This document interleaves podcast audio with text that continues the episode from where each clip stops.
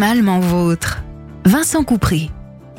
Bonjour et bienvenue dans Animalement Vote sur ce. Ce matin, je voudrais aborder un sujet difficile. Annoncer à son enfant que son animal préféré est décédé. Bien souvent, le chien ou le chat est l'ami, le confident de l'enfant et il l'a parfois accompagné depuis sa naissance. Et pour l'enfant, ce sera souvent la première fois où il sera confronté à la mort d'un être cher dont la présence est continue dans sa vie.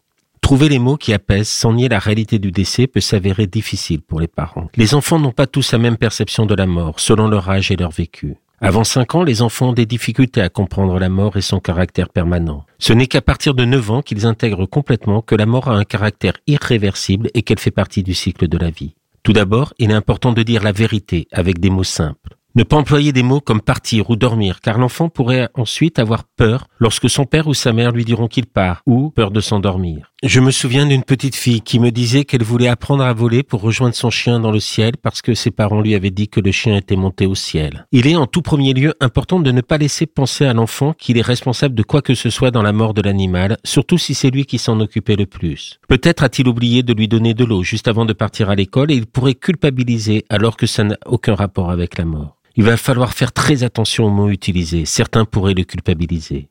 Lorsqu'on annonce à un enfant la mort de son animal, il est important de garder une voix apaisée, avec un sourire doux, car pour l'enfant cela signifiera que même si c'est une douleur, ce n'est pas grave, que la vie continue. Il ne faut pas nier la souffrance de l'enfant, comme il ne faudra pas nier sa propre souffrance lorsqu'on était aussi attaché à l'animal. Le compagnon de tous les jours ne sera plus là et ça va créer un véritable manque dans le quotidien. Ne pas hésiter à partager sa tristesse avec l'enfant. Faut-il expliquer à l'enfant les circonstances de la mort? Si l'animal est mort de vieillesse, on peut en profiter pour expliquer le cycle de la vie, que la mort est un processus naturel. On peut lui expliquer que les animaux de compagnie vivent moins longtemps que les humains et qu'il aura probablement plusieurs animaux dans sa vie sans pour autant que l'un ne remplace l'autre. Si l'animal est mort de maladie, on peut aborder le sujet plus large de la maladie qui parfois se soigne, parfois ne se soigne pas. De toute façon, il est important d'informer l'enfant dès que son animal est gravement malade, qu'elle peut en être l'évolution et que la mort est une possibilité de façon à ce que l'enfant puisse se préparer à cette échéance. On va lui expliquer que l'animal ne souffre plus, que c'est une délivrance pour lui. Si la mort est consécutive à un accident, il est préférable de lui en expliquer le contexte. Le cas d'une euthanasie est plus compliqué car il peut ne pas accepter le fait qu'on ait décidé de la mort de son compagnon. Il est important de lui expliquer le processus de l'euthanasie, comme quoi l'animal est mort sans souffrance et que rien ne s'oppose à sa présence au moment de l'acte. C'est aussi le moment d'expliquer qu'on a permis à l'animal de ne plus souffrir et que le chien, comme le chat, n'est pas conscient de la longueur de sa vie et que celle-ci a été heureuse à ses côtés. À quel moment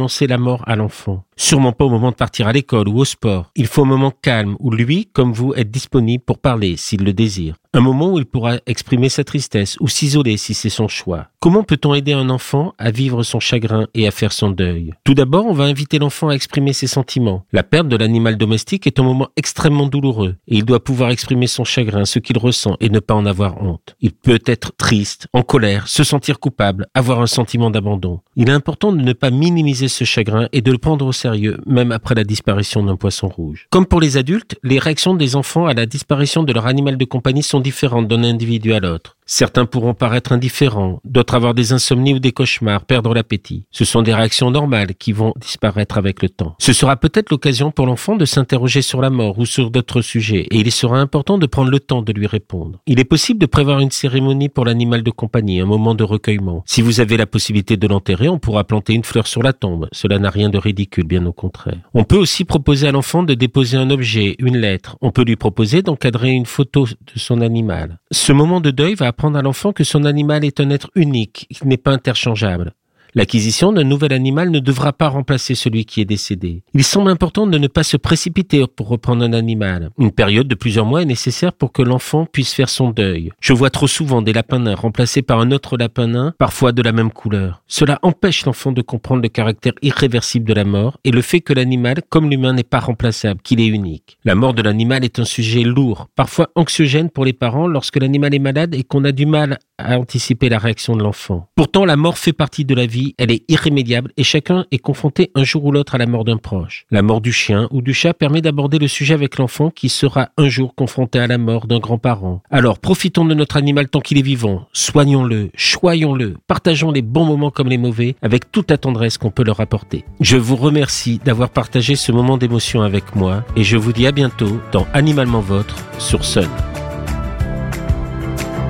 Réécoutez cette chronique sur le site et l'appli de Sun.